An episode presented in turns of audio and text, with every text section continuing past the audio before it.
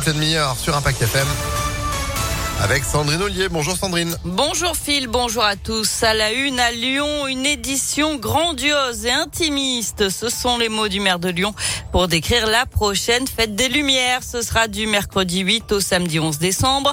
Et comme le veut la tradition, les lieux emblématiques de la ville seront illuminés. Le vieux Lyon, Bellecour, Fourvière et la place des.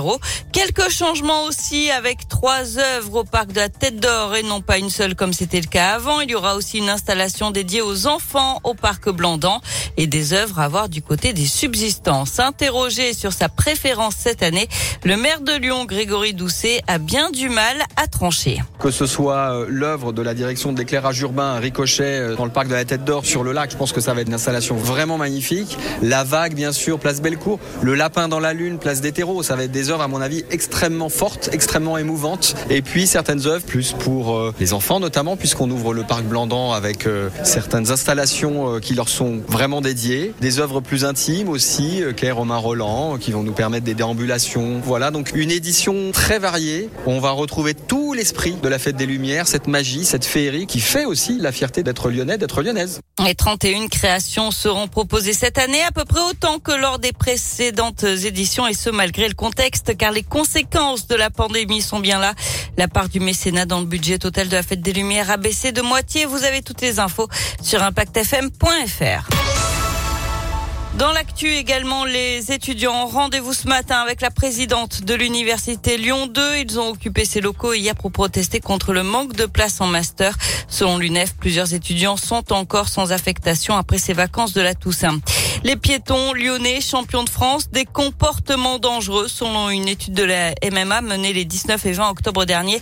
38% des piétons ne font pas assez attention. Par exemple, ils traversent en dehors des passages protégés ou utilisent leur smartphone en marchant. Parmi eux, 83% traversent alors que le feu piéton est rouge. C'est 22% de plus qu'au niveau national. Le vice-président du Grand Lyon chargé des mobilités actives, Fabien Bagnon, a réagi. Il rappelle que ces chiffres ne sont pas officiels et qu'en France, seuls 24% des piétons décédés dans des accidents de la route sont présumés responsables. Dans l'actualité également, cette allocution d'Emmanuel Macron ce soir à 20h, le chef de l'État prendra la parole pour la neuvième fois depuis le début de la crise du Covid. Il sera question du rappel vaccinal, la troisième dose face au rebond de l'épidémie, mais aussi des retraites et de la reprise économique. Un conseil de défense sanitaire est prévu ce matin. En foot, ce coup dur pour l'équipe de France. Paul Pogba est forfait pour les matchs face au Kazakhstan et à la Finlande en qualification du Mondial 2022. Le milieu de terrain s'est blessé pendant l'entraînement hier à Clairefontaine. Il est remplacé par Jordan Verretou. En basket, mauvaise nouvelle aussi pour l'Asvel qui devra se passer de David Laïti pendant deux mois. L'ailier américain s'est fracturé la main droite samedi face à Paris.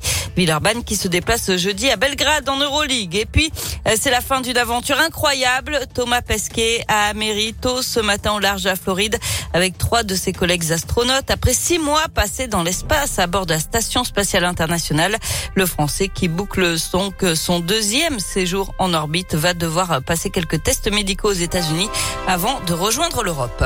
Merci beaucoup Sandrine pour l'info. C'est vrai que Thomas Pesquet a eu la tête dans les étoiles pendant pendant six mois. Il nous a fait partager au quotidien, au travers de belles images, notamment euh, de notre belle ville de Lyon, euh, ce qu'il en était vu de là-haut. Bon retour à lui. Merci. L'info continue sur impactfm.fr. Vous êtes de retour à 10h À tout à l'heure. Allez, à tout à l'heure. 9h34. Météolion.net